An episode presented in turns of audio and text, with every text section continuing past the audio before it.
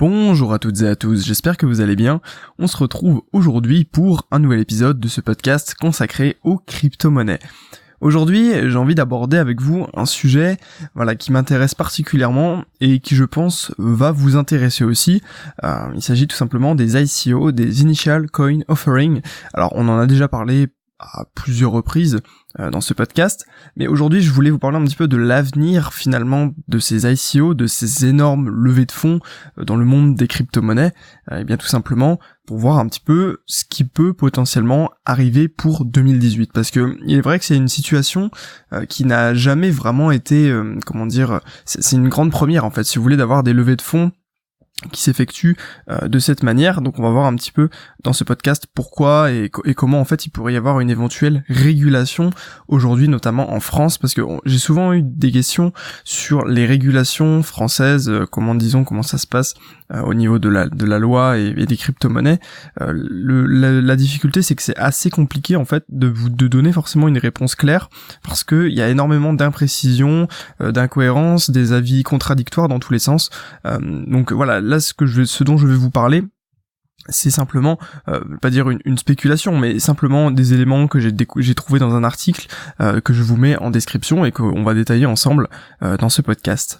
Alors, les ICO, il faut savoir qu'il y en a eu à peu près 2000 en 2017, ce qui est énorme, euh, parce qu'en en fait en 2016, il y en a eu que 60, une soixantaine environ, et c'est vrai qu'on a pu assister à une sorte de bulle des ICO, euh, disons euh, mi, mi 2017, où il y avait énormément de projets qui levaient des fonds incroyables, alors que derrière, eh bien le, projet était potentiellement creux, il y a eu énormément d'arnaques entre guillemets euh, des, personnes qui avaient tout simplement levé des fonds gigantesques qui se comptaient en millions de dollars et qui du jour au lendemain fermaient boutique et puis voilà euh, disparaissaient on ne sait où avec euh, tout cet argent.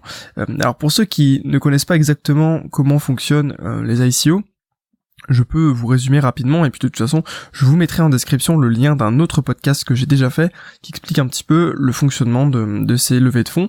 Mais l'idée est que finalement vous créez une sorte de projet qui a un rapport ou non avec les crypto-monnaies. Finalement l'ICO c'est juste une manière de lever le comment dire de lever des fonds pour démarrer le projet. Et en fait vous allez tout simplement créer une crypto-monnaie qui sera relié au projet et que vous allez donner aux investisseurs qui vont justement eux en échange vous donner de l'argent. Euh, la, spécificité c'est que les investisseurs vont investir dans votre projet avec des crypto-monnaies. Donc ils vont soit vous donner par exemple du Bitcoin ou euh, de l'Ethereum principalement. Ce sont les deux euh, monnaies, notamment l'Ether, qui sont les, plus utilisées pour, pour les ICO. Donc en fait, vous, vous allez recevoir des milliers d'Ether et en échange, vous allez donner des, ce qu'on appelle des tokens, des jetons qui représentent en fait la crypto-monnaie de votre projet qui peut soit donner droit à des bénéfices, des sortes de dividendes, soit ça peut être juste des, comment dire, de la monnaie échangée dans votre en fait, il y a vraiment que votre imagination qui peut être, qui peut en être la limite. Et donc vous, vous allez recevoir énormément d'argent, surtout en, principalement en Ether, on va dire. Et puis, euh, avec cet argent, vous allez tout simplement pouvoir démarrer le projet, commencer à, à recruter, etc. Enfin, en fonction en fait de ce que vous avez prévu. Et donc les, les ICO finalement, c'est ce processus qui, euh, eh bien, euh, comment dire, organise l'échange entre la crypto-monnaie et puis entre les crypto-monnaies en fait, entre la crypto classique et puis les, jetons que vous vous allez émettre euh, de votre projet. Donc la, la, difficulté en fait des, des ICO quand vous créez une ICO, c'est justement de convaincre les gens d'investir dans votre projet. Donc il peut y avoir tout un, énorme marketing derrière, c'est toute toute une aventure de, de créer une ICO. Et donc euh, voilà un petit peu pour vous présenter le cadre. Euh, et donc finalement il y a quelques mois, le, 26 octobre, euh, en fait l'AMF, donc l'autorité des marchés financiers en France, a lancé en fait une consultation publique sur les ICO pour voir un petit peu si elle pouvait avoir des comment dire des retours, des avis, ce genre de choses pour s'aider en fait dans le, la réglementation et ouais la régulation en fait de de ces levées de fonds. Et il y a eu une, une réponse commune de, de deux associations qui sont France Digital et Tech euh, qui bah, tout simplement ont expliqué un petit peu leur point de vue et comment euh, il serait, euh, disons, intéressant de réguler les ICO.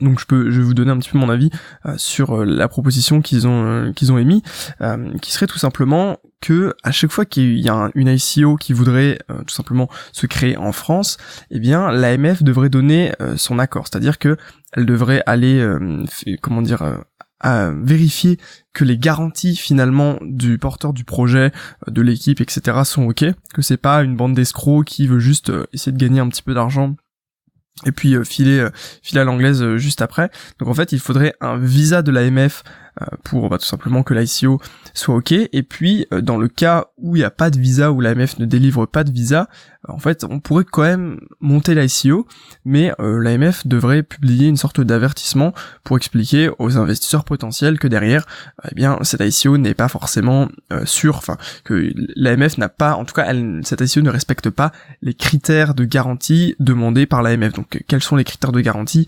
C'est pas du tout encore défini, mais voilà, potentiellement, l'idée est intéressante même si ça se ça, comment dire ça se cantonne uniquement évidemment aux ICO en France alors que bah, on va dire que 99% des ICO euh, ne sont pas en France et puis ceux qui créent des ICO principalement vont chercher plus des pays à fiscalité moins moins élevée enfin ou du moins avec euh, moins de réglementation au niveau finance pour tout simplement être plus à l'aise dans dans la gestion de de son projet. Euh, et donc voilà, moi ça me semble une, idée assez correcte. Après, à voir finalement si les vérifications, enfin le visa de l'AMF, c'est ce serait à la charge euh, de la société, etc. Parce que sinon, voilà, après, euh, ça peut être éventuellement assez compliqué à mettre en place. Je, ne sais pas, je vous avoue, euh, moi j'attends un petit peu de voir euh, ce que ça peut donner, mais euh, voilà, disons qu'au moins il n'y a pas une, restriction, comment dire, une, restriction dure et claire comme ça, comme par exemple on peut avoir en Chine ou en Corée où les ICO sont vraiment extrêmement limitées, voire, voire souvent interdites et euh, alors ou alors aux États-Unis où il y a vraiment en fait on se rapprocherait plus des États-Unis et de l'Angleterre qui ont une sorte d'approche au cas par cas d'aller vérifier euh, si la ICO elle pourrait être euh, elle pourrait être OK. Alors après, les ICO, on peut les voir comme deux, deux visions. On peut avoir deux visions sur les ICO. Soit on peut le, voir comme un moyen euh, astucieux de contourner la réglementation des levées de fonds. C'est-à-dire qu'aujourd'hui, quand vous voulez faire une levée de fonds, une sorte d'introduction en bourse, oui, exactement, euh, eh bien, c'est quand même assez compliqué. Il faut faire une offre publique de titres, etc. Euh, tout le monde ne peut pas faire une introduction en bourse. Il faut quand même que votre société soit solide etc. Ou du moins que vous ayez un gros paquet de cash derrière pour pouvoir euh, eh bien assurer vos arrières et puis euh, vous donner du sérieux, de la crédibilité à votre projet. Et puis l'AMF elle est là pour surveiller un petit peu tout euh, tout ça. C'est un petit peu le, gendarme des marchés financiers.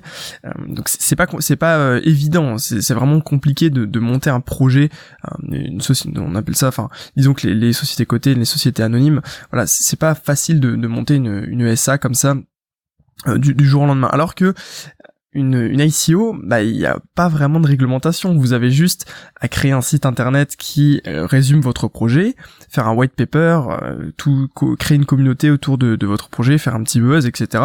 Et puis voilà, il n'y a pas il y a pas de, choses compliquées. Les gens vous simplement vous envoyer leur Ether ou leur Bitcoin ou n'importe quelle autre crypto que vous acceptez. Et puis vous derrière, et eh bien voilà, euh, il faut que vous ayez du coup créé la crypto-monnaie de votre projet avec notamment bah voilà il y a des programmateurs qui sont spécialisés là-dedans etc ça commence vraiment à se professionnaliser comme comme activité. Euh, mais voilà du coup en fait vous pouvez complètement contourner le système classique. Et il y a énormément d'entrepreneurs qui ont vu que voilà ce système permettait justement de créer des projets de manière extrêmement rapide facile euh, de lever beaucoup d'argent de manière voilà beaucoup plus simple en fait que de passer par le comment dire les marchés traditionnels et donc, bah, ils se sont saisis de l'opportunité. C'est pour ça qu'il y a eu énormément de, euh, de projets sur les SEO qui avaient parfois même rien à voir euh, avec euh, les crypto-monnaies ou qui avaient aucune application concrète dans, le monde réel. Si vous voulez, ce sont juste par exemple des entrepreneurs qui se sont dit, ok, là, il y a peut-être quelque chose à faire. Pourquoi pas, on tente. Et puis voilà, si ça fonctionne pas, tant pis.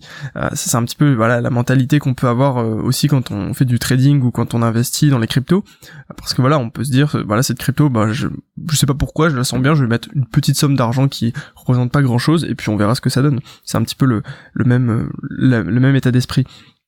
Ça, c'est la première vision qu'on peut avoir sur les, les ICO.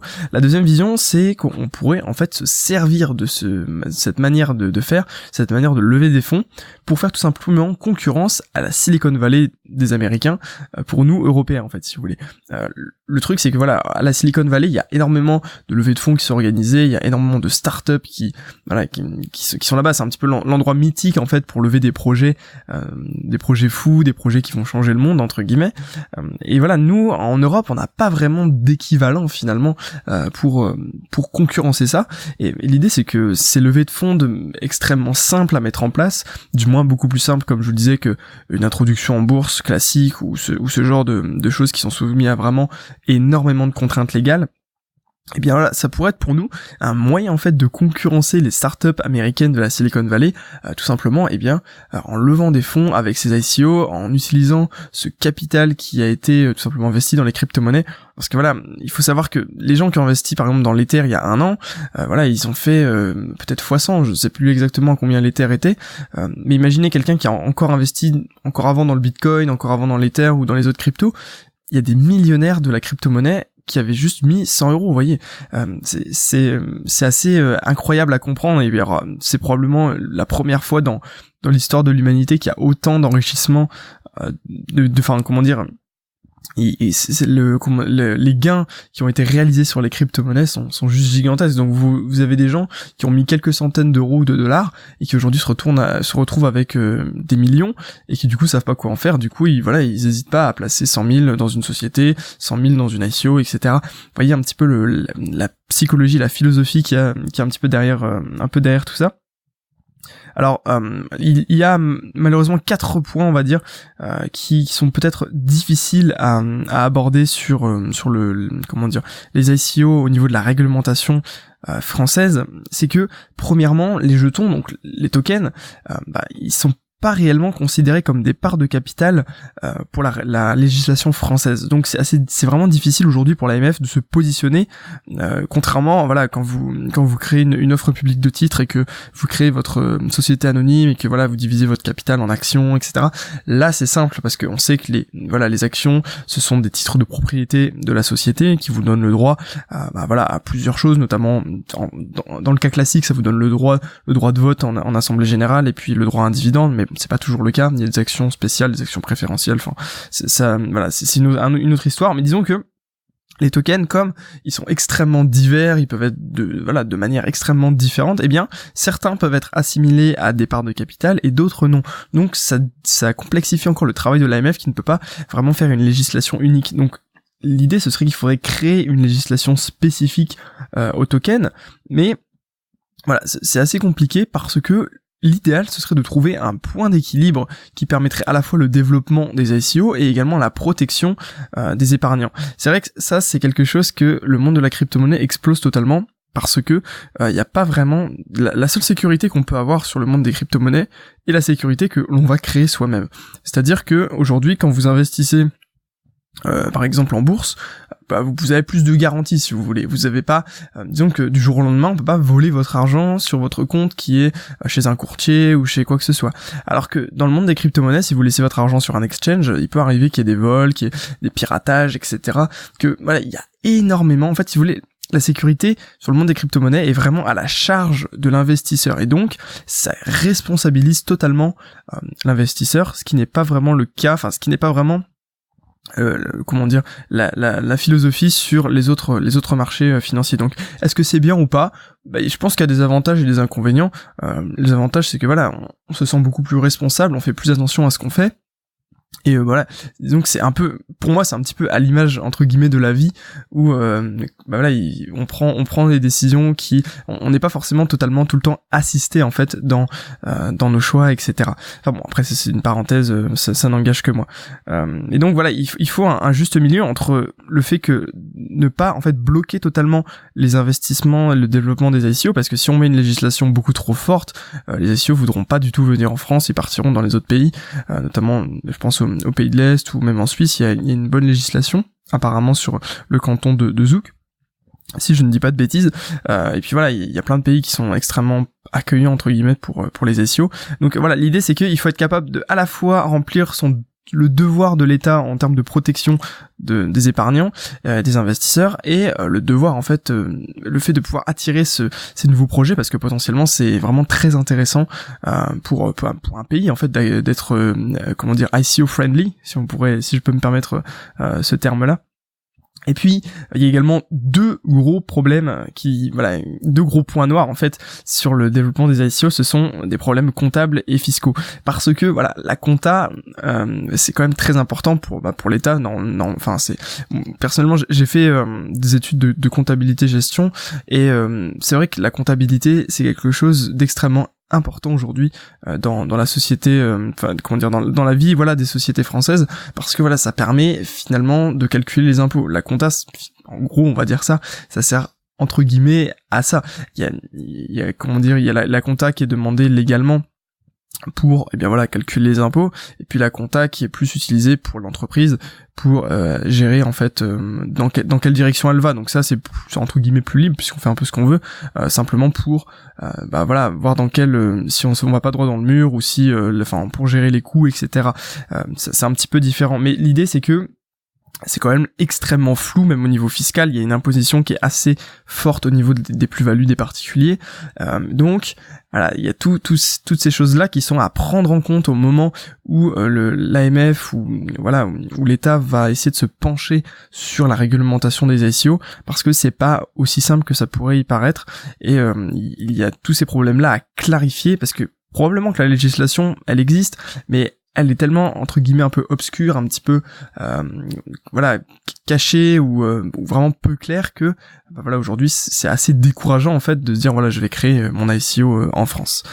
voilà donc pour moi en conclusion il y a quand même pas mal de boulot pour réguler tout ça, mais on peut déjà aujourd'hui investir dans plein d'ICO qui sont qui sont faites à l'étranger notamment en sachant ce qu'on fait à partir du moment où vous savez que vous maîtrisez votre risque, que vous savez que voilà c'est pas trop important si euh, vous placez 50 euh, euros et que ces 50 euros sont perdus parce que il euh, y a eu tel ou tel truc, si vous connaissez les risques, vous savez que vous, voulez investir parce que voilà pourquoi pas, eh bien écoutez allez-y, n'hésitez pas, c'est simplement vous devez prendre conscience que vous êtes responsable de vos investissements, comme je vous le disais tout à l'heure, et puis et puis voilà de toute façon investir dans les SEO, c'est pas si compliqué que ça en a l'air. C'est vrai que après, pour, euh, pour gérer ces tokens, etc., c'est autre chose. Mais donc voilà, il y a, des bons coups à faire, il y a des bons potentiels, il y a des projets qui peuvent potentiellement euh, changer le monde. Après, sur les 2000 projets euh, qu'il y a eu en 2017, ça m'étonnerait que les 2000 perdurent dans le temps et il y a déjà peut-être probablement la moitié qui se sont cassés la gueule. Je n'aurai pas forcément les, les, statistiques. Voilà, si vous voulez en savoir plus sur les ICO, je vous invite à cliquer dans la description pour vous rendre sur mon site traderpro.fr. En fait, il y a une section crypto-monnaie, traderpro.fr slash crypto monnaie dans laquelle vous avez accès à un guide gratuit et sans obligation d'inscription, euh, avec un chapitre entier qui est consacré un petit peu aux SEO pour vous expliquer, euh, entre autres, comment euh, ça fonctionne dans, les grandes lignes. Voilà, donc il vous suffit simplement de cliquer dans la description de ce podcast. voilà, je vous remercie d'avoir écouté ce podcast, j'espère que ça vous aura plu, vous, aurez, vous avez appris des choses, et n'hésitez pas à me laisser un commentaire pour vous pour me dire en fait ce que vous, vous pensez des ICO, si vous avez déjà investi ou non dans ce genre de projet. Et puis, euh, si oui, un peu dans lesquels et comment vous avez fait, etc. Euh, ça m'intéresserait d'avoir euh, vos avis là-dessus. voilà, donc à très bientôt tout le monde, je vous souhaite une excellente journée, investissez bien si vous êtes un investisseur, et puis sinon, peu importe. Et puis, bah voilà, prenez soin de vous, et puis à demain pour un nouveau podcast sur les crypto-monnaies. Merci à tous et à très bientôt.